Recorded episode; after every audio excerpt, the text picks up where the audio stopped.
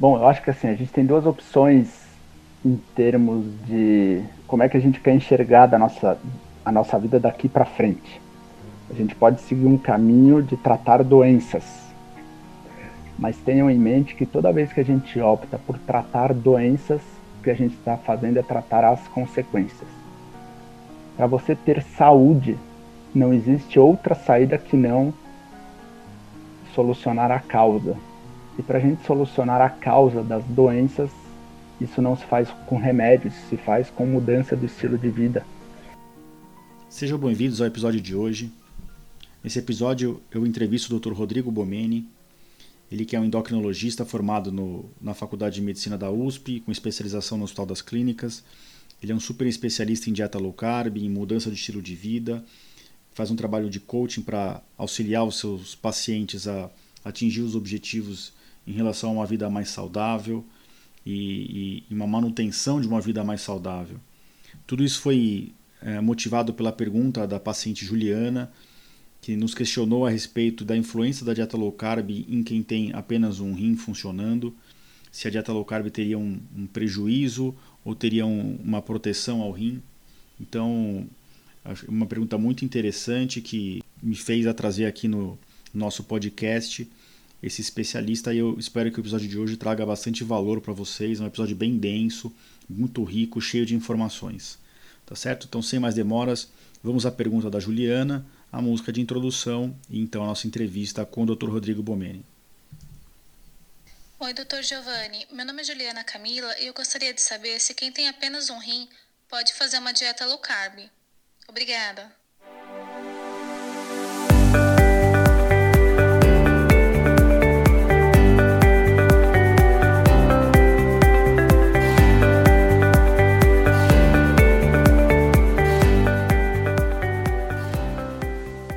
Bem-vindos ao podcast Conversa Aberta com o Urologista.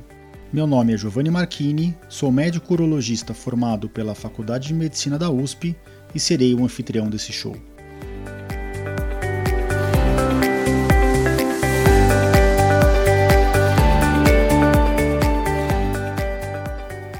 Nesse podcast, queremos compartilhar conhecimento confiável e de qualidade sobre saúde com um formato único e inovador e sempre com o foco no paciente, nós vamos esclarecer as suas dúvidas, trazendo todos os ângulos das situações vivenciadas no dia a dia da urologia.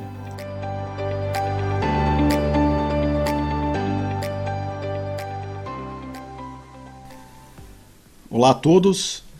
Queria mais uma vez agradecer a pergunta da paciente Juliana, que é uma pergunta muito interessante sobre esse tema que está tão em, em voga agora e que é a dieta low carb.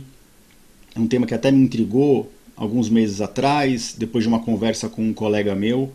E é esse colega que eu trago aqui no nosso podcast de hoje para trazer conhecimento para vocês. Como eu não sou especialista em low carb, isso é um tema de endocrinologista em geral, eu trouxe aqui o Dr. Rodrigo Bomeni. Rodrigo, bem-vindo.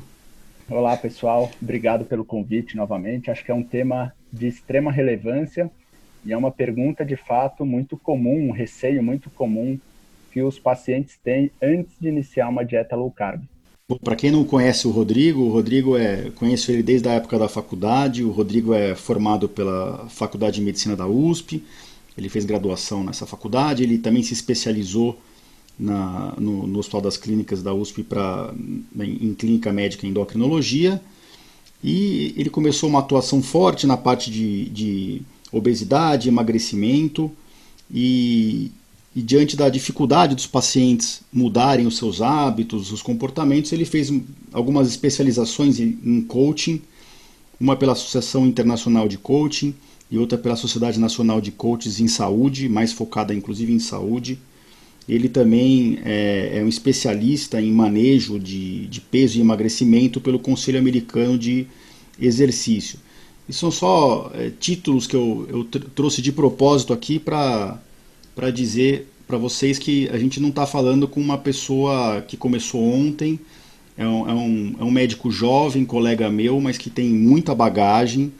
Eu, eu até digo que ele é uma referência no país em dieta low carb.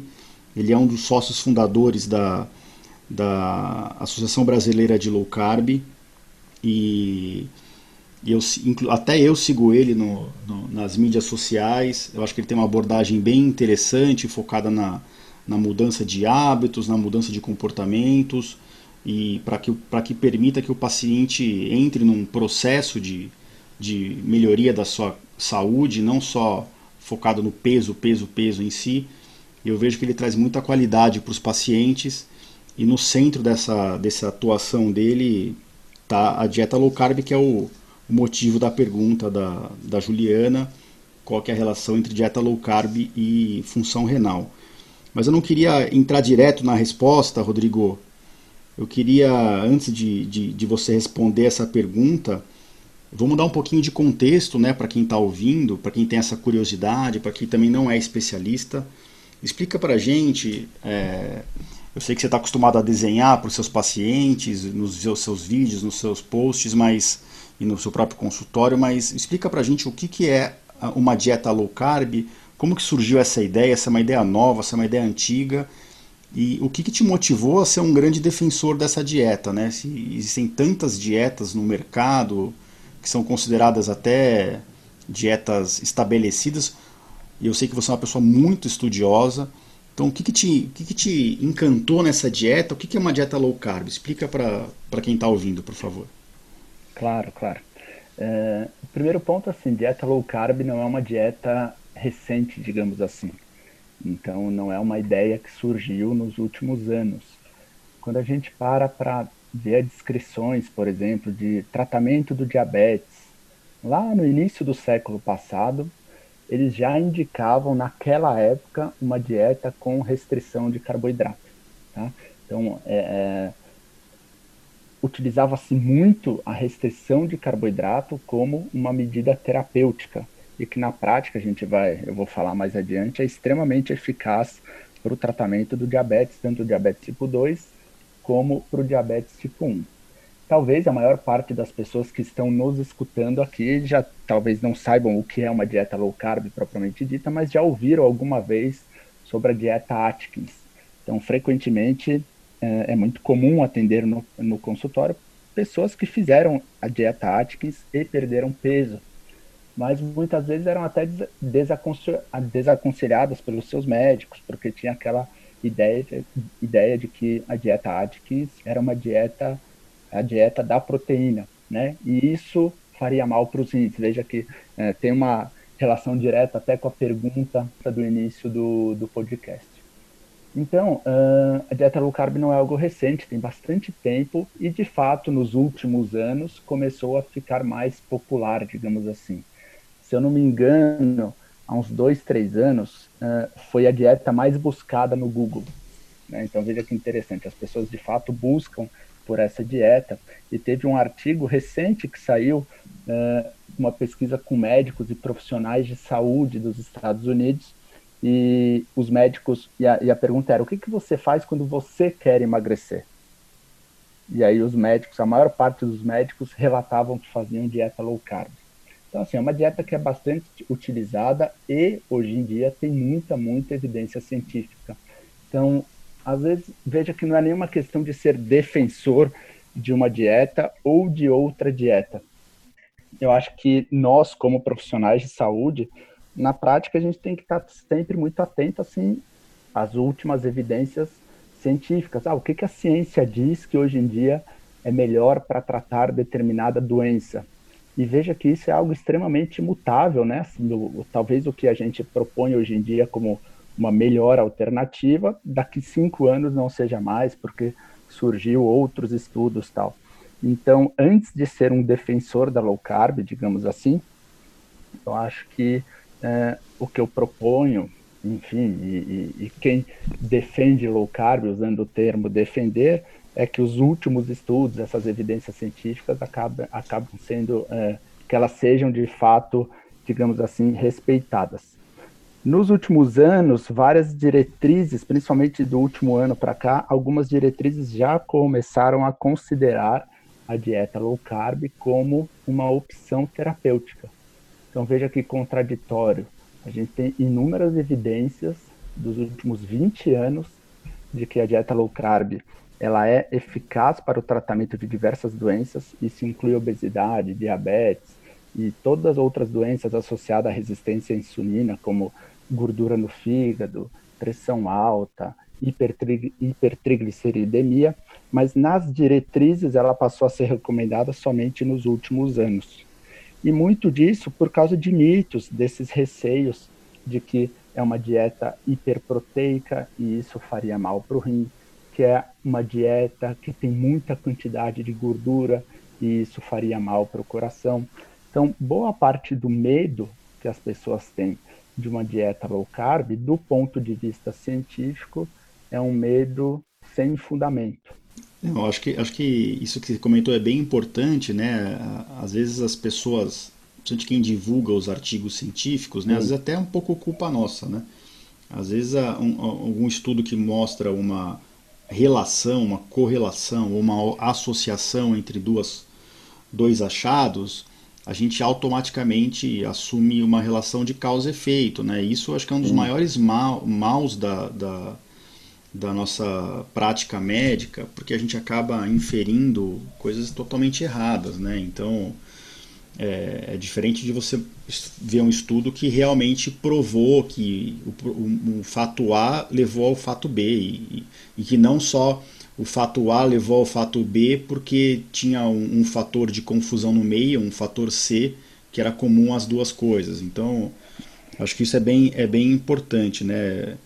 E, e, e eu, eu, eu, fiz questão de te chamar para comentar esse episódio, porque eu sei que você não é um defensor da dieta low carb ou uma pessoa que prega a dieta low carb porque você acha que está na moda, entendeu? Eu vejo isso por aí.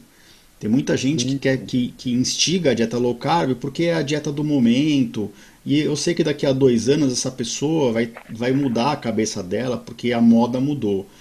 E, e eu sei que você é diferente, a gente é muito parecido nisso. Eu acho que você é um defensor da, da medicina baseada em evidência boa, né? Então, você comentou esses estudos eh, que que estão sendo incorporados agora nos, nos guidelines, nas linhas de tratamento. E é, é importante a gente entender que esses estudos que estão sendo incorporados, eles são estudos mais bem feitos. Então, um certo número de pacientes recebeu a dieta low carb, outro certo número de pacientes recebeu a dieta com mais uh, carboidrato e outro paciente recebeu a dieta com mais é, gordura ou, ou, ou menos é, proteína. E aí se, se avaliou depois de um certo tempo padronizado qual dieta tinha mais benefícios em termos de peso, de alteração metabólica nos exames de sangue nas variáveis clínicas analisadas, e, e, e aí se, isso sim prova que uma dieta pode ser melhor que a outra. Não só pegar um estudo populacional de milhões de pessoas e achar alguma coisa que tem a ver com a outra e achar que uma causou a outra. Né? Acho que isso que, que é um dos, dos maiores problemas na nossa literatura médica e muito guideline ele é embasado por esses, esses esses trabalhos de, de metodologia ruim, né? Sim, e no, no campo da nutrição isso é muito comum, porque na prática é muito difícil você conseguir fazer um estudo randomizado, controlado, ou seja, que você começa o estudo hoje vai avaliar daqui um ano é, comparando duas dietas, porque é muito difícil que a gente mantenha esse grupo fazendo a mesma dieta. Então, muitos dos estudos é, relacionados à nutrição são feitos através de questionários alimentares. E aí veja que a base de dados acaba já sendo muito ruim. Então imagina se é, você pega para responder um estudo hoje com quase 150 questões, querendo saber quantas quantas gramas quantos gramas de carne você consome por se, consumiu por semana no último ano, quantos copos de água você bebeu por semana no último ano? Veja, assim, são perguntas que são extremamente difíceis da gente precisar. Eu não consigo lembrar o que eu comi de fato ontem, né? Nem, nem na imagina semana passada, é eu, né? Exato. Imagina como é que eu consigo estimar o que, que eu comi é, um ano. Então, a base de dados por si só já é muito ruim, muito ruim. Então, qualquer conclusão que você tire de uma base de dados ruim, não dá para considerar né? Você já deveria pelo menos levantar uma série de, de, de dúvidas em relação ao resultado. Mas o grande problema desses estudos epidemiológicos, como você bem disse, é que uma associação não implica em causa e efeito, né? Então veja, por exemplo, você pode algo muito comum, por exemplo, uh, associação de consumo de carne com câncer, né? Isso é algo que geralmente vários estudos demonstram. Mas aí você vai ver essa pessoa que come mais carne também morre mais de acidente automobilístico. Veja, não tem absolutamente nada a ver, né? Comer carne com acidente automobilístico. Mas por quê? Porque provavelmente essas pessoas que comem mais carne, elas têm um padrão de comportamento diferente de uma pessoa que não come carne. Você não concorda que, por exemplo, veganos têm um padrão de comportamento diferente do restante da população? E não estou falando se é um padrão melhor ou pior, mas é um padrão diferente. Talvez sejam pessoas que, por si só, já se preocupam mais com a saúde, que vão mais vezes ao médico, talvez usem mais cinto de segurança, talvez respeitem o limite de velocidade, entende? Então, às vezes, é, o estilo alimentar da pessoa simplesmente reflete é uma associação com o padrão de comportamento dela. Ainda mais porque veja que uma pessoa que consome mais carne ou uma pessoa que consumia mais gordura de origem animal, é, é, principalmente nas décadas passadas, era uma eram, eram pessoas que estavam indo contra o que era preconizado pelas diretrizes. Ou seja, será que o desfecho dela é pelo fato de comer mais gordura, digamos assim, ou é só um marcador de que ela tem outros comportamentos? Então, esses estudos associativos, eles são muito ruins porque eles não conseguem estabelecer causa e efeito. A única forma de a gente estabelecer causa e efeito é com esses estudos randomizados, que a gente separa dois grupos, para um grupo a gente faz uma intervenção, para o outro grupo a gente faz a intervenção B, e depois compara o resultado. E isso a gente já tem estudos com dieta, comparando uma dieta com menos carboidrato uma, versus uma dieta com menos gordura, demonstrando vários benefícios a favor de uma dieta com menos carboidrato. É claro que quando a gente compara no longo prazo, então veja, com um ano, dois anos, o resultado das duas dietas são muito parecidos, se não iguais. Mas aí veja, não é porque as duas dietas são iguais, é simplesmente porque as pessoas param de seguir as dietas. E é justamente até foi um dos motivos pelos quais eu acabei me formando e tentando me especializar mais nessa parte de coaching, comportamento, que era como é que eu faço para tentar manter o meu paciente mais aderente ao tratamento que eu proponho? Como é que de que forma que eu posso facilitar que ele mude os hábitos. Porque, diferentemente do cirurgião, o tratamento clínico, toda a parte ativa depende do paciente. Né? O cirurgião, tudo bem, tem uma parte que depende do paciente, tem uma parte que depende do cirurgião. A cirurgia é um processo ativo praticamente só do cirurgião. Quando a gente fala de um tratamento clínico de doenças crônicas, embora seja uma parceria, o processo ativo de desempenhar a ação, a mudança, a consistência do tratamento depende muito do paciente. E aí a importância dessa questão do comportamento. Mas sabe uma coisa que eu acho, acho interessante também, Giovanni, assim, é a gente tirar a nomenclatura, sabe? Então, imagina se alguém chega para você e fala assim, Giovanni, resolvi fazer uma mudança do meu estilo alimentar. E aí a, você fala, puxa, que legal, o que, que você está fazendo. E aí a pessoa fala: olha, é, eu optei por não mais comer produtos ultraprocessados, como farináceas, bolachas e doces, como base da minha alimentação. E eu estou priorizando comer vegetais, saladas, legumes, é, carnes, peixes, frango, é, castanhas, um pouco de queijo, como algumas frutas. Qual que seria a impressão que a, que a pessoa ia ter? A pessoa ia falar, puxa vida, parabéns. Tá saudável. Não tenho, exato, não tenho dúvida que é, a sua dieta é saudável. Mas quando é mencionada a palavra low carb, eu acho que até por uma questão de preconceito, já vem tudo aquilo de que não pode restringir carboidrato, é uma dieta com muita gordura, isso vai fazer mal, é uma dieta com muita proteína, e isso vai prejudicar os rins. Então, às vezes, retirar a nomenclatura e tentar pensar ao contrário. Poxa, de que forma que uma dieta que é baseada em comida de verdade, que você come alimentos que são extremamente nutritivos, alimentos que têm uma quantidade, fonte de proteína boa, que do ponto de vista uh, uh, de evolução da espécie, a gente sempre comeu. Por qual motivo que isso faria mal para a gente? Né? Sendo que boa parte das doenças crônicas que a gente tem hoje começaram a aparecer das últimas décadas para cá, justamente com o ultraprocessamento da, uh, dos, dos nossos alimentos.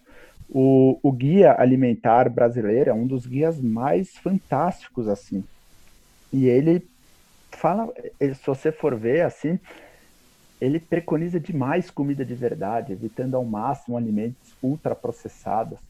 E que é a base de uma, de uma dieta low carb. O que, que a gente vai tirar numa dieta low carb na prática? Grãos, tubérculos que tem uma grande quantidade de amido, entende? Mas mesmo isso ainda seria possível consumir desde que você fizesse em pequena quantidade, porque a definição de uma dieta low carb é extremamente ampla. Então veja, tudo, toda dieta que ao longo do dia tiver abaixo de 130 gramas de carboidrato, teoricamente ela já é considerada uma dieta low carb. E veja, são 130 gramas de carboidrato, não do alimento que tem carboidrato. Então, 100 gramas de banana, por exemplo, tem 20 gramas de carboidrato. Arroz, mais ou menos parecido, feijão também. Então, veja que é, é, é possível ainda comer esses alimentos e ficar dentro de uma dieta low carb. A questão é que tem algumas pessoas que se beneficiam muito de uma dieta com mais restrição de carboidrato. E quem são essas pessoas? Justamente as pessoas que tem intolerância à glicose, intolerância ao carboidrato. Porque o carboidrato, o que, que é na sua maior parte? É glicose. Né? Então, quando a gente fala de açúcar, o açúcar refinado, o que, que é o açúcar refinado? É uma moléculazinha de glicose ligada numa frutose. Quando a gente fala do, da batata, da mandioca, do arroz, qual que é o carboidrato que tem nos vegetais? É o amido, que é um monte de glicose, uma ligada na outra nas frutas a gente vai ter glicose, vai ter frutose. Mas veja que depois que a gente absorve, a gente come, isso é digerido e a gente absorve, o que entra no nosso corpo é justamente a glicose. E aí não faz sentido, por exemplo, que se você tem uma doença que é uma intolerância a determinada coisa, não não é algo que lógico que talvez um tratamento adequado seja você evitar isso no qual você é intolerante? Claro. Porque veja que o tratamento do diabetes tipo 2, no início, a gente fazia restrição de carboidrato, por quê? Porque é uma doença conhecida pela intolerância à glicose. Veja que o, o, um dos exames diagnósticos para o diabético tipo 2 é teste de tolerância oral à glicose. O que, que se faz nesse teste? A pessoa toma 75 gramas né, de glicose e aí, se a glicemia aumentar acima de determinado valor, você define aquela pessoa como intolerante à glicose. Então, não faz sentido que para essa pessoa que é intolerante à glicose, você restrinja a glicose, ou seja, o carboidrato, faz muito sentido. E na prática é isso que era feito até boa parte do século passado. Só que com o início do o surgimento dos medicamentos, digamos assim, a gente passou a negligenciar a dieta. A gente passou a partir do princípio que quem tem diabetes, que é uma doença caracterizada por intolerância à glicose, deve ter a mesma dieta que uma pessoa que não tem intolerância à glicose. E isso não faz o menor sentido. Entende? Não faz o menor sentido por quê? Porque você está perpetuando a doença. Você está tornando aquela pessoa dependente de medicamentos a cada ano aquela pessoa vai ter que usar novos medicamentos. E mais do que isso, você não está resolvendo a principal causa, que é justamente a resistência à insulina. Por que, que essa pessoa se torna resistente ou intolerante à glicose? Porque a insulina, que é o hormônio responsável por pegar esse açúcar, a glicose que está no sangue e colocar para dentro da célula, ela não funciona mais, ela está resistente o seu corpo até produz. Então, veja que no início do, no, do diabetes tipo 2, logo ao diagnóstico, o corpo ainda produz muita insulina. Esses pacientes geralmente têm mais insulina do que deveria. Mas por que, que a glicose está alta? Porque existe uma resistência à insulina. E a gente sabe que a resistência à insulina provavelmente é a origem de muitas doenças que a gente trata hoje, é a causa de muitas doenças. O que vai mudar é a forma que as consequências vão aparecer. Então, se a glicose aumenta no sangue, a gente vai falar que essa pessoa tem diabetes tipo 2. Se aparecer uma gordura no fígado, a gente vai falar que essa pessoa tem esteatose hepática. Veja, é isso que a medicina faz. A medicina identifica padrões e cria um diagnóstico, e a partir daquilo cria um tratamento. Então, aumentou a glicose é diabetes tipo 2. Apareceu gordura, a gente dá o nome de esteatose hepática. Se aumentar a pressão arterial, a gente fala que é hipertensão arterial sistêmica. Se o triglicérides aumentar, a gente vai falar que é hipertrigliceridemia. Se a pessoa tiver uma dor no peito e, e faltar sangue no coração, aí é um infarto agudo do miocárdio. Se faltar sangue no cérebro, acidente vascular cerebral isquêmico se a pessoa começar a ficar esquecida aos 70 anos, a gente vai dar o nome de doença de Alzheimer.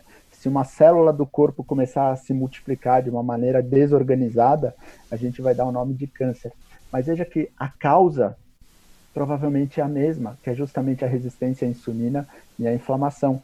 E isso é secundário ao estilo de vida que a gente leva hoje, com esse consumo absurdo de alimentos ultraprocessados, que são extremamente pobres do ponto de vista nutricional, extremamente pobres do ponto de vista proteico e que sabidamente aumentam o consumo calórico. Então isso é algo que não tem muita dúvida quando e mesmo para quem acha que low carb não funciona. Veja, quando você compara pessoas que são submetidas a uma dieta com comida de verdade ou uma dieta de alimentos ultraprocessados, o grupo que come ultraprocessados come mais e engorda. E o grupo que come comida de verdade come menos e emagrece. Por quê? Porque a gente não é uma calculadora. Na prática, a qualidade do que a gente come determina a quantidade. E por muito tempo a gente inverteu essa lógica. As pessoas focam somente na quantidade, na quantidade, na quantidade. Partem que as calorias vão ter o mesmo efeito no nosso corpo que se você comer 1.200 calorias vindo de comida de verdade, com uma boa quantidade de proteína e de nutrientes, vai ter o mesmo efeito de você comer 1.200 calorias vindo de um pacote de bolacha cheio de açúcar, farinha e sem nutrientes. E não é assim que funciona o nosso corpo.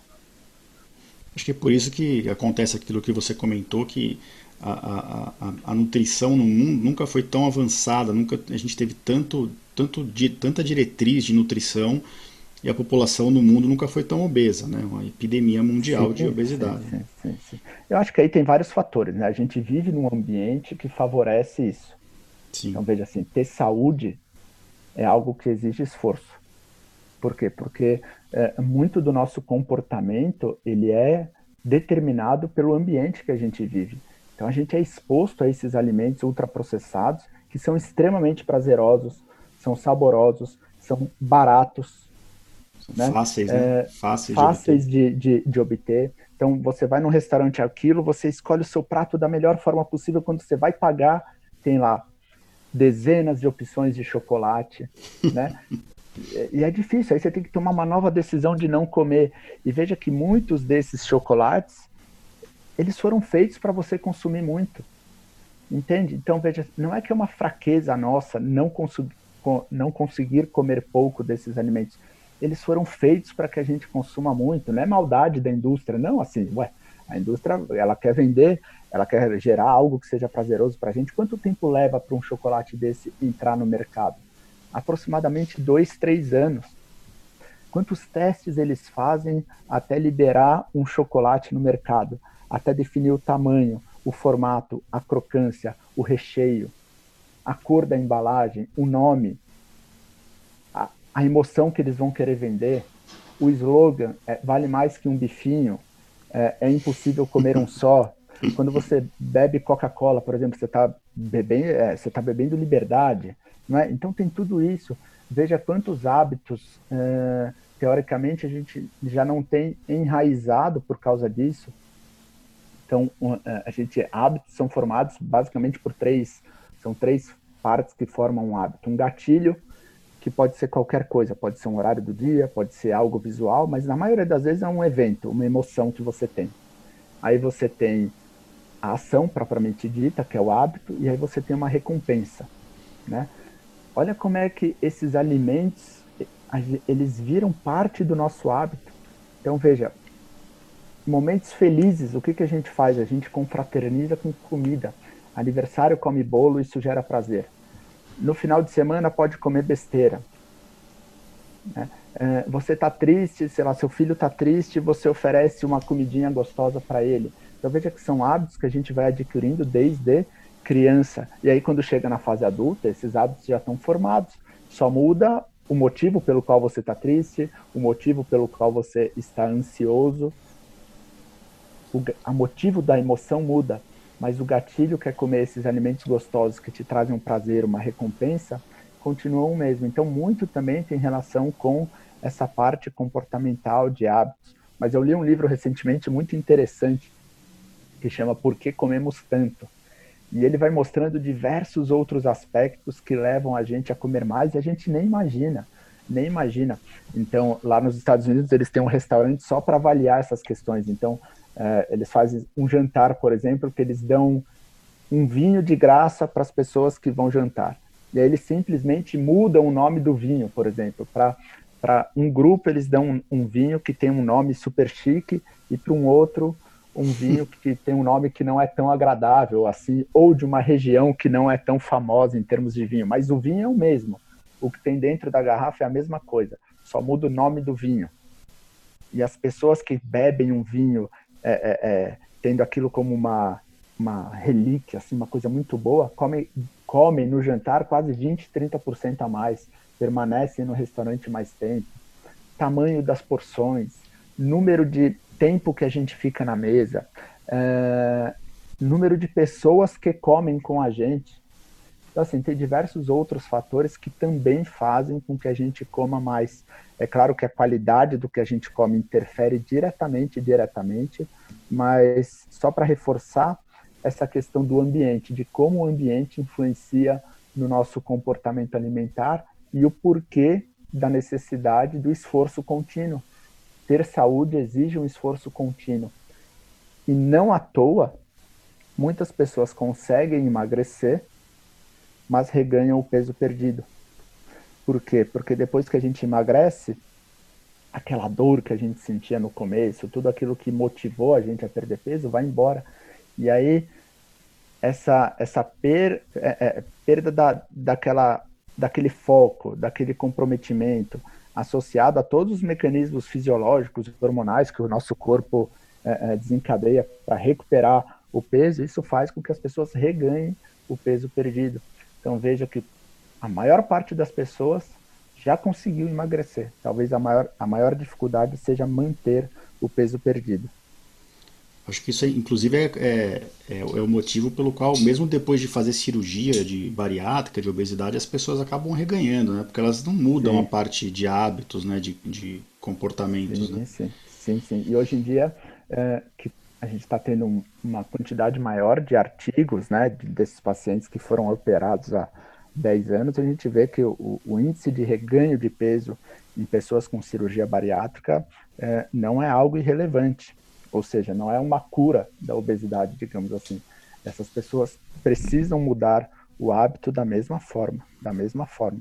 É claro que a cirurgia bariátrica tem as suas indicações, para muitos pacientes, ela, inclusive, é, uma, é, é a possibilidade de melhorar a qualidade de vida, eventualmente até salvar a vida, porque tem muitas pessoas com excesso de peso que já fizeram de tudo e não conseguem perder peso. Mas isso não implica na não necessidade de mudar os hábitos. Pelo contrário, olha que interessante, eu acho que para quem fez cirurgia bariátrica, por exemplo, low carb deveria ser a estratégia da pessoa básica de alimentação. E por qual motivo que eu digo isso? Isso, veja, por que, que a gente se alimenta? Por que, que um animal se alimenta, né? E aí, e aí a gente se considerando isso como espécie humana, como animal. É, energia é um dos motivos. Né? Então, garantir um bom aporte de energia para que a gente possa sobreviver é um dos motivos. Mas não é o único. Né? Quando a gente fala em dieta, as pessoas focam muito em caloria, muito em caloria, muito em caloria. Mas energia não é o único motivo pelo qual a gente se alimenta. A gente se alimenta para garantir um bom aporte de nutrientes, então de vitaminas e de minerais, porque eles são é, necessários para as reações químicas do nosso corpo e principalmente para garantir um bom aporte de proteínas, porque proteína é um macronutriente que só ela desempenha essa função, que é a função estrutural, a função plástica, tudo que é construído no nosso corpo, pele, osso, músculo, órgãos, tudo isso depende de proteína. Carboidrato e gordura não conseguem fazer essa função. Então veja que a gente come para garantir um bom aporte de nutrientes, de proteína e de energia. Quem fez cirurgia bariátrica, de certa forma, não consegue comer muito, seja porque fez é, é, uma restrição no estômago, então o espaço é menor. E quando você faz as cirurgias de, é, desabsortivas, ou seja, que você mexe no intestino, além de não comer muito, parte do que você come não é absorvido. Ou seja, essas pessoas precisam comer uma alimentação, tudo que entra na boca tem que ser extremamente rico do ponto de vista de nutrientes e de proteína. E quais são os alimentos que são mais densos do ponto de vista nutricional e proteico? Densos em que sentido? Se você pegar assim, colocar é, proteína dividido por energia, por calorias, nutrientes divididos por energia, por calorias. Quais são os alimentos que são mais ricos, densos do ponto de vista proteico e nutricional? Carnes, ovos e os vegetais com baixa quantidade de amido, frutas com baixa quantidade de açúcar e na prática, esses alimentos é o que caracterizam a base de uma alimentação com baixo carboidrato. Entende? Então, é, é, mesmo para quem fez a cirurgia bariátrica, eu entendo que a dieta low carb acaba sendo a melhor opção também, pra, não só para que eles não reganhem o peso, mas para que eles consigam ter um bom aporte de nutrientes e um bom aporte de proteína. Rodrigo, você comentou que a dieta low carb tem aquela definição de menos de é menos de 120 gramas de glicose? 130, isso. 130? Isso. E, isso é uma coisa que às vezes gera um pouco de confusão. E, e qual é, a, proporcionalmente, qual é a quantidade de proteína e de gordura que você é, propõe quando você estabelece uma dieta low carb? Ela necessariamente é uma dieta um pouquinho mais exagerada de proteína e gordura ou é simplesmente a mesma quantidade de proteína e gordura que você recomendaria em qualquer outro tipo de dieta? É, é, é, uma dieta equilibrada, só que o, o, o carboidrato realmente é reduzido? Uhum. Tá. Essa é uma pergunta muito interessante. É, veja, primeiro a gente tem que diferenciar porcentagem de quantidade. Né? É, é óbvio que quando você tira o carboidrato da sua dieta, em termos de porcentagem, proporcionalmente, proteína e gordura vão ocupar um espaço muito maior. Perfeito. Tá? Uh, isso não significa que a quantidade seja muito maior. Então, certo. o primeiro ponto é esse. O segundo ponto é, uh, a dieta cetogênica, a dieta low carb, teve muito das suas origens no tratamento da epilepsia. Então, uh, a gente sabe que a dieta cetogênica, o que é a dieta cetogênica? É uma dieta low carb também, mas que você restringe ainda mais a quantidade de carboidratos. Então, você restringe a 50, 30 gramas de carboidrato por dia. Mas ela é extremamente eficaz no controle da, de, de crises epiléticas. Só que, para essa finalidade, não basta simplesmente restringir carboidrato, porque você precisa da cetose, das cetonas. Então, nesse, nessa, nessa finalidade, você suplementa a gordura, porque você precisa garantir uma proporção maior de gordura sobre carboidrato. Então, assim, é, é, é, você suplementa a gordura, suplementa a gordura porque você tem que manter um determinado nível de cetose no sangue para que haja o controle da epilepsia. Então, esse tipo de dieta você aumenta mesmo, propositalmente, suplementa a gordura mesmo, porque você quer atingir níveis altos de cetose. Mas se a gente for pensar no principal motivo pelo qual as pessoas fazem uma dieta low carb, uma dieta cetogênica, que é o emagrecimento, Veja, não tem sentido você suplementar a gordura. Entende? É claro que talvez aumente um pouco a quantidade de gordura, porque você vai comer carne, e carne tem gordura. É, você vai comer um pouco mais de queijo, e queijo tem gordura. Mas a ideia é que você emagreça. Então veja, quando você restringe carboidrato, o nosso corpo ele tem duas fontes de combustível, é como se fosse um, um carro biflex. A gente pode usar tanto carboidrato como fonte de energia, tanto a gordura como fonte de energia. Quando a gente restringe o carboidrato, o nosso corpo ele vai passar a utilizar a gordura como fonte de energia. Agora, para quem quer emagrecer, qual que é a fonte de gordura que o nosso, a gente quer que o nosso corpo use? A gordura que está armazenada no nosso corpo.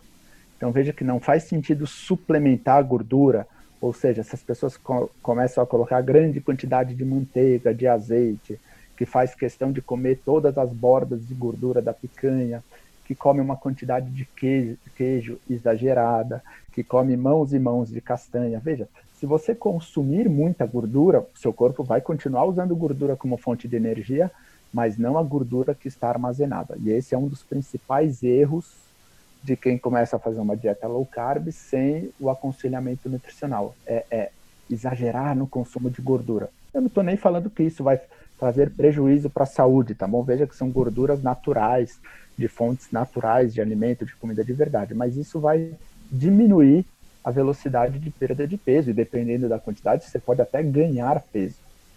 Em relação ao consumo de proteínas, esse é um tema muito interessante. Por quê? Se a gente for pensar de uma maneira natural, automática, sem que a gente force o consumo de proteína, e isso tem vários estudos mostrando, por exemplo, você orienta para um grupo fazer uma dieta low carb, no outro grupo fazer uma dieta com restrição de gordura, no outro grupo fazer uma dieta mediterrânea.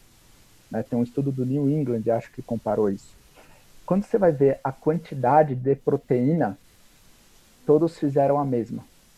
Por quê? Porque é muito difícil a gente comer mais proteína de uma maneira automática. É difícil comer muita proteína. Veja, quando a gente vai numa churrascaria, para a gente comer muita carne, a gente se força a isso é porque a gente pagou o rodízio, a gente quer comer até não aguentar, para fazer valer o preço que a gente pagou no rodízio. Mas o que, que acontece, não é? Mas o que, que acontece no jantar, por exemplo?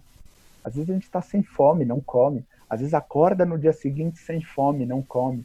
Ou seja, é difícil a gente comer muita proteína é, de forma é, inconsciente, digamos assim. A, a, as populações tendem a consumir a mesma quantidade de proteína.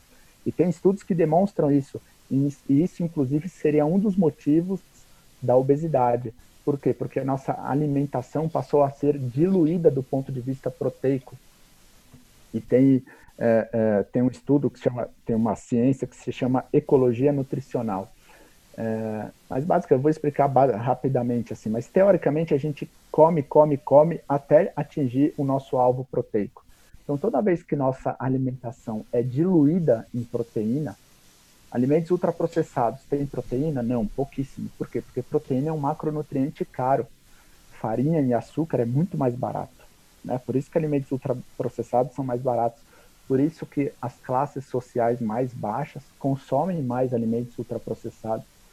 Comprar macarrão é muito mais barato do que comprar carne. Né?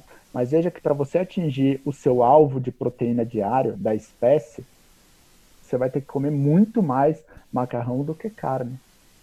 E isso acontece de que forma? As pessoas permanecem com fome, permanecem não saciadas e continuam comendo, comendo, comendo até atingir a quantidade de proteína diária. Isso se chama alavancamento proteico. Mas o oposto é verdadeiro também.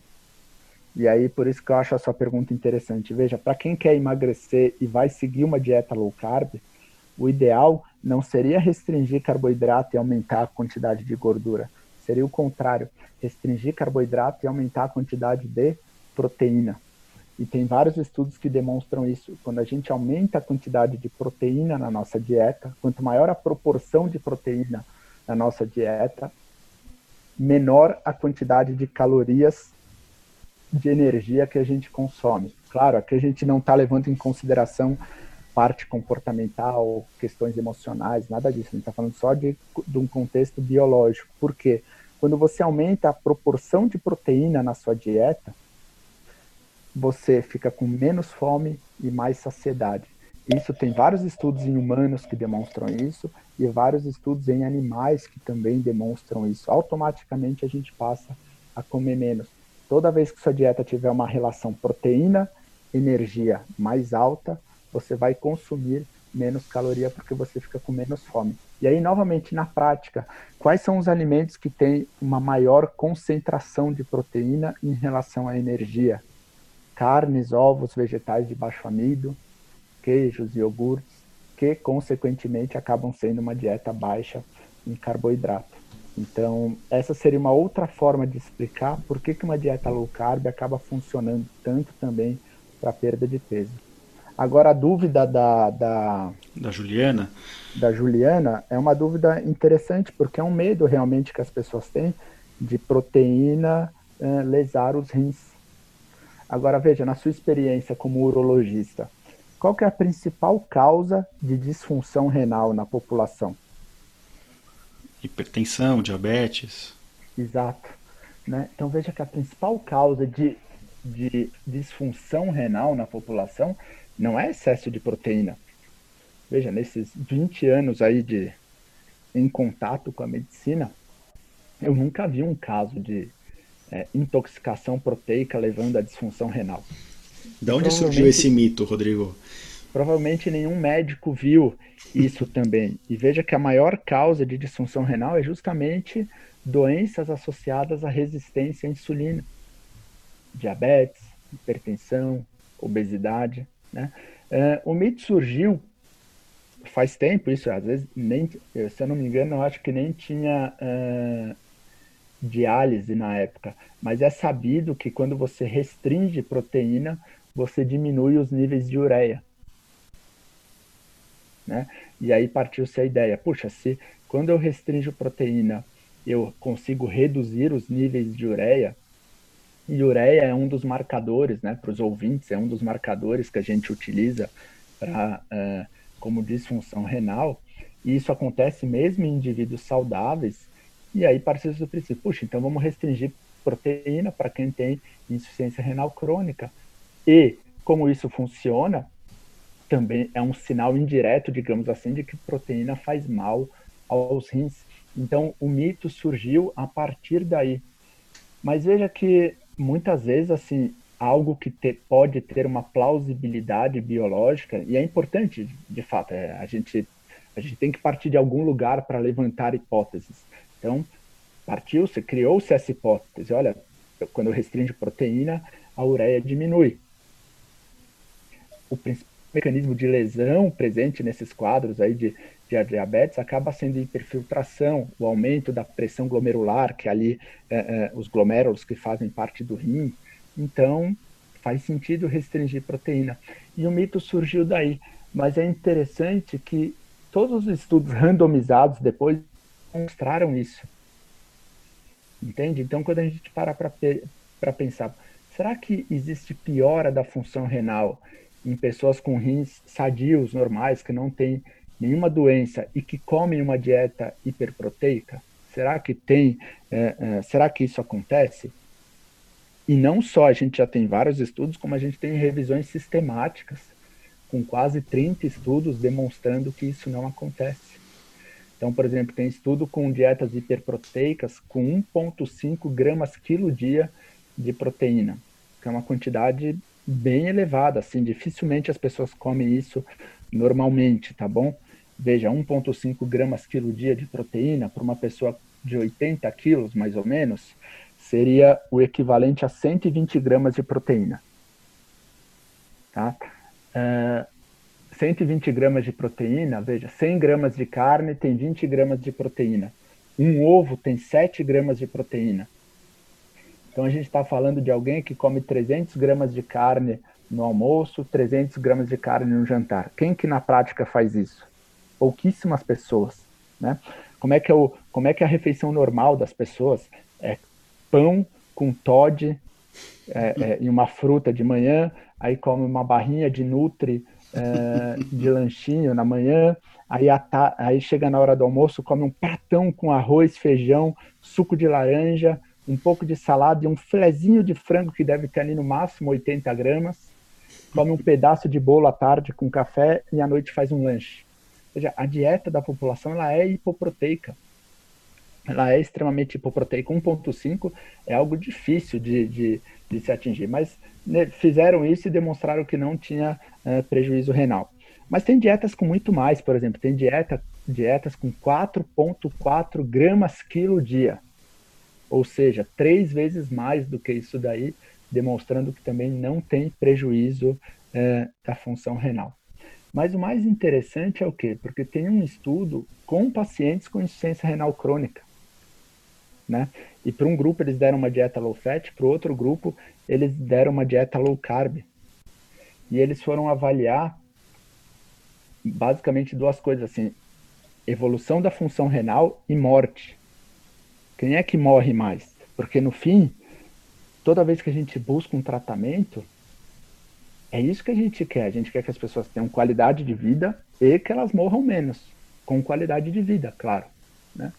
E o estudo demonstrou justamente isso. Quem faz uma dieta low carb morre menos, mesmo com disfunção renal. É claro que essa pessoa que tem uma disfunção renal, talvez ela não vá comer 1,5 gramas quilo dia de proteína, né? Dê para fazer um pouco menos, mas está longe de ser uma dieta hipoproteica, com 0,6 gramas quilo dia, como a gente vê em algumas situações, ou restringindo o consumo de carnes, como a gente ainda vê né, algumas pessoas fazerem com diabetes. Veja, quem tem diabetes tipo 2, hipertensão e vai à disfunção renal, o que está prejudicando o rim é justamente a glicose, é a resistência à insulina. Não faz sentido você mandar o paciente continuar comendo pão e restringir a carne dele. Talvez não dê para esse paciente comer 2 gramas quilo dia de proteína, mas dá para ele ter uma alimentação normoproteica, pelo menos. Não existe evidência científica demonstrando que uma dieta hipoproteica traga benefício, pelo contrário, talvez ela traga até malefício. Mas para Juliana, que tem rim único, veja, não tem problema nenhum a dieta low carb para você, pelo contrário, você tem que cuidar ainda mais para que você não desenvolva doenças que sobrecarreguem os seus rins. Ou seja, que você não ganhe peso, não desenvolva resistência à insulina, hipertensão, diabetes, obesidade, porque são justamente essas doenças que vão prejudicar os seus rins. E se uma dieta low carb é extremamente eficaz para perda de peso, para quem quer manter o peso, para quem quer ter saúde, ela acaba sendo muito boa também. Veja, é uma dieta saudável. Esqueçam a nomenclatura. Às vezes a gente fica muito preso à nomenclatura, mas pense assim: que mal teria para o seu rim se você tivesse como base da alimentação comida de verdade, com vegetais de baixo amido, carnes, ovos, frutas menos doces. Entende? Rodrigo, eu acho que eu acho que tem os dois fatores. Né? Eu acho que ao longo dos, das últimas décadas, a, a, primeiro a proteína foi crucificada e depois a gordura também, né? Não vou nem entrar uhum. nessa discussão porque daria outro episódio aqui de falar de colesterol, essas coisas, mas é, Acho que essas duas fontes de alimento são, foram, foram tão crucificadas que você é, pedir para manter elas num nível normal ou até um pouquinho aumentado de proteína, independente da, da, da situação do paciente, e baixar carboidrato, e o carboidrato a gente foi socialmente treinado a, olha, quer, quer passar o dia bem, tem que tomar um copo de Nescau, de Todd de manhã, então acho que isso está tão enraizado porque, que na, na população que a, é, a, gente tem que sempre ficar relembrando e como, como médicos e, e de preferência vocês que estão à frente dos estudos e, do, e, do, e que são pessoas formadoras de opinião, vocês têm que, vocês não podem desistir de, de tentar in, incorporar nas diretrizes os estudos que realmente foram bem feitos e que não tem influência da indústria, influência da mídia, influência do, do, das modas, o, o, as dietas que realmente vão fazer bem para os pacientes. Então, eu acho que está tá claramente respondido para Juliana que, independente dela ser rim, rim único ou não, ela tendo rim só, que a dieta low carb é uma dieta benéfica para ela, por ser uma dieta saudável e que não vai sobrecarregar o rim dela com glicose, mesmo que ela tenha um certo grau, ela não especificou se ela tem ou não insuficiência renal. É lógico que se tiver algum grau de disfunção renal, que nem você bem explicou, é bom também não, não ultrapassar muito os limites da proteína, acho que isso tem que ser bem discutido com, com o médico sim, dela. Sim, sim, com certeza. Mas e, e a pergunta dela mostra o quão enraizado está esse medo na dieta low carb, porque na cabeça das pessoas é aquela pergunta que eu te fiz. O fato de eu diminuir é, carboidrato, eu vou necessariamente ter que exagerar aqui, entre aspas, em proteína e gordura? E você já deixou bem claro que não. Você está mudando a fonte da energia para uma fonte mais é, óbvia, que na nossa cabeça não é óbvia, mas do jeito que você explicou fica bem claro os benefícios.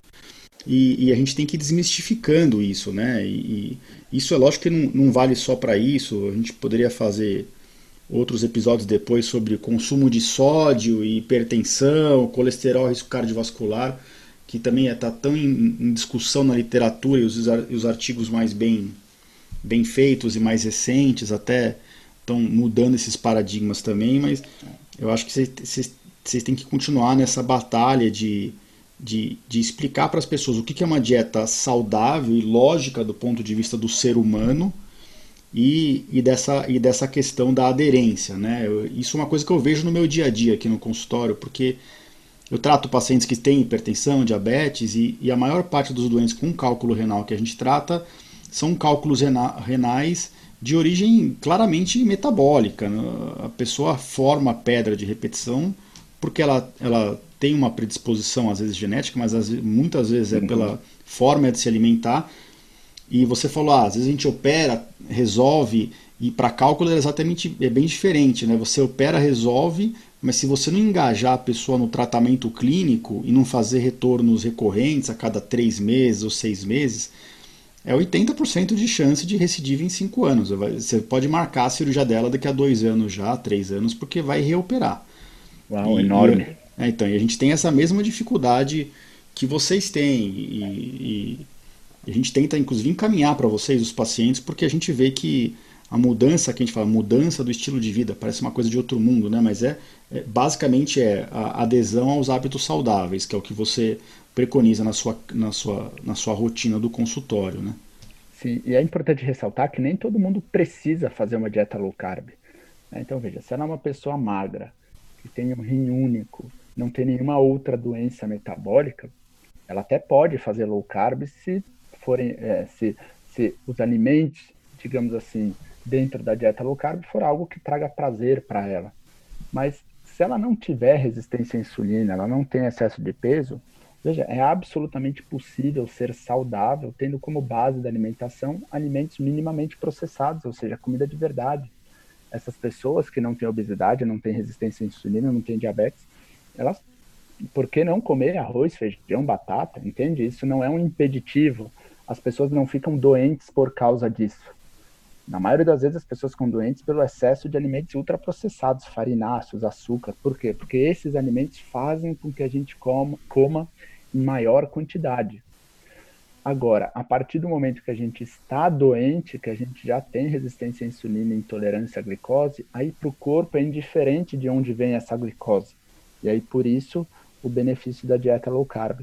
Mas isso é uma coisa que é importante de ficar claro, que veja, dieta low carb não é a única dieta saudável. Pelo contrário, se você não tem doença, você tem diversas linhas de dieta que você pode seguir, uma dieta com menos gordura, uma dieta vegetariana, é absolutamente possível, desde que seja baseada em comida de verdade, que você tenha um bom aporte de nutrientes, um bom aporte é, de proteína. Mas algumas pessoas precisam fazer low carb. E aí, para essas pessoas, é, é, importante justamente isso que você falou, da aderência de ter esse conhecimento que, ó, você pode seguir por esse caminho porque ele é saudável, ele não vai te prejudicar, você que tem diabetes tipo 2 e quer começar a fazer uma dieta low carb, olha, saiba que isso é saudável, que você vai diminuir o uso de medicamentos, porque veja, se entra menos glicose no teu corpo, você vai precisar de menos medicamento para tirar essa glicose do teu corpo. Se você tem diabetes tipo 2, é importante que você saiba que essa doença não precisa ser uma doença crônica e progressiva, como dizem as diretrizes se você mudar os seus hábitos, se você restringir carboidratos, se você perder peso, é absolutamente possível que você consiga colocar a doença em remissão, que você consiga reverter o diabetes tipo 2.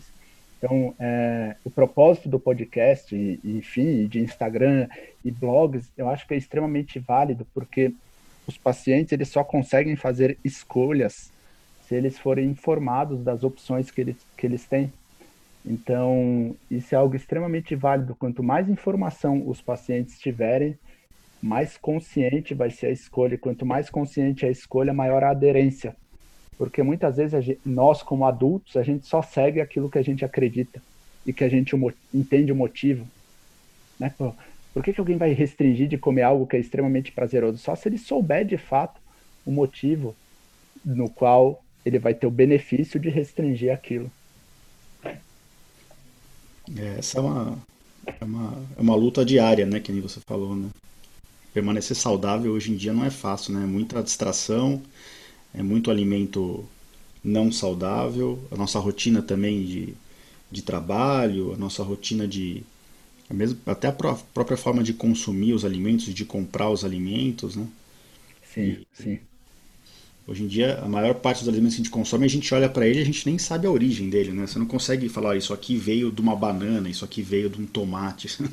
Você não consegue nem, nem saber de onde surgiu. Então, isso é, é complicado. Acho que a gente tem que se policiar e, e aprender a mudar os hábitos mesmo, uma coisa que eu também leio um pouco e até para motivar mais os meus pacientes aqui e até motivado pelo, pelas coisas que, que eu aprendi com você no, no, nas suas mensagens, nas nossas conversas.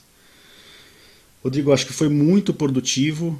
Acho que a gente respondeu a, a pergunta da Juliana. É, com uma visão bem global do que é o low carb, do que, do, do, que é uma dieta saudável em si, e que essa dieta saudável pode ser uma dieta low carb, não necessariamente, mas pode ser, e que a dieta low carb às vezes é com restrição de carboidrato, às vezes ela é, ela é uma solução para a origem de muitos problemas, né, que às vezes tem essa origem comum, que é a resistência à insulina, que acho que de verdade acho que é o mal do século. Se não foi do passado, vai ser desse. Inclusive e... até estudos demonstrando relação da resistência à insulina com câncer de próstata, né? Isso, estão cada vez mais presentes essas, essas, essas hipóteses que estão se mostrando verdadeiras, né? É, câncer de rim também é outro que, que já tem até um pouco de comprovação também. Rodrigo, eu queria, em primeiro lugar, agradecer a Juliana de novo. Em segundo lugar, agradecer as pessoas que ficaram até aqui com a gente ouvindo. Que foi, esse é um episódio acho que bem completo, e queria agradecer especialmente a você por dedicar o seu tempo aí, que eu sei que é tão valioso. Acho que os seus pacientes nem vão acreditar que você ficou tanto tempo conversando com, com a gente aqui. E a gente sabe como o seu consultório é, é completo, é cheio e, e, e, é, e é dessa forma como tem que ser mesmo, por um único motivo, pela sua qualidade, pela sua preocupação com os pacientes.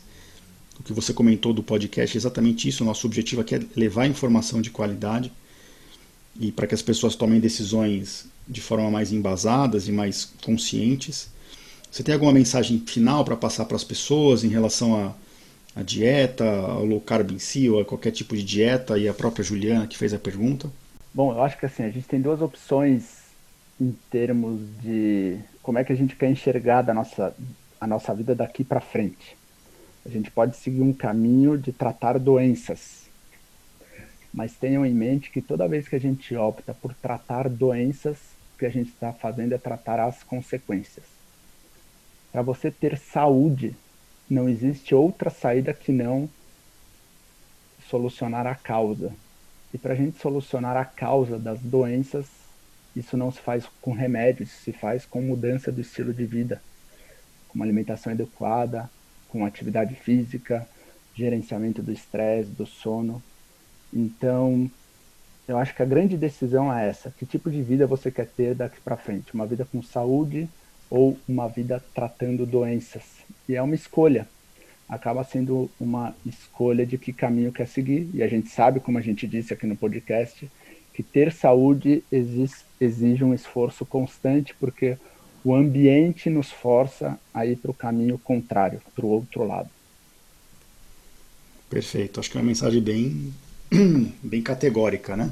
Acho que não ficam muitas dúvidas e mas não é a gente que tem que entrar nas portas, né? A gente mostra as portas e, e cada um, a gente abre as portas e cada um decide por onde tem que entrar, né? Sim. Eu sempre falo isso para os meus pacientes. Tem, às vezes tem um caminho mais longo, mais mais recompensador, às vezes tem um caminho mais curto que parece uma solução fácil e no final, lá na frente, é só só complicação. Rodrigo, só para finalizar, eu sei que você tem você está em todos os lugares, mas se você quiser que as pessoas te encontrem, aonde que elas podem te encontrar nas redes sociais ou no seu consultório, passa para a gente os, seus, os seus canais de comunicação. Acho que o mais fácil hoje é o Instagram. Então no Instagram vocês podem me achar pelo nome Rodrigo Bomeni com Y no final. E lá tem todas as outras informações e outras possibilidades de acesso e canais. Perfeito. Então, mais uma vez, obrigado. Obrigado, Juliana, pela pergunta. Obrigado, Rodrigo, pelo episódio. E... Imagina, eu que agradeço. Muito obrigado pelo convite e obrigado, pessoal, aí que nos ouviu até agora. Um abraço a todos. Bom, não sei vocês, eu achei o episódio muito denso, muito bom, muita informação valiosa. Acho que o Rodrigo deu uma, um overview, uma aula geral sobre dietas aqui, sobre obesidade, a importância da mudança do estilo de vida, do, do ambiente, e mostrou que a ciência vem deixando claro qual é a dieta mais benéfica para casos específicos e uh, como a dieta low carb vem se estabelecendo como uma dieta muito protetora para o nosso corpo, desde seu histórico até os, as evidências científicas mais modernas. Se você gostou do episódio, compartilha. Se você quiser interagir com a gente, você pode nos encontrar nas redes sociais. O Rodrigo passou o Instagram dele, que é o principal canal de comunicação dele e do consultório dele. Uh, se você quiser deixar seus comentários no nosso site, esse episódio aqui vai estar com, em detalhes no, no meu site www.urologista.com.br barra podcast barra episódio 6. Tá bom? Então, espero que vocês tenham gostado e tem bastante tema interessante que está por vir nos próximos episódios. Não percam. Grande abraço a todos.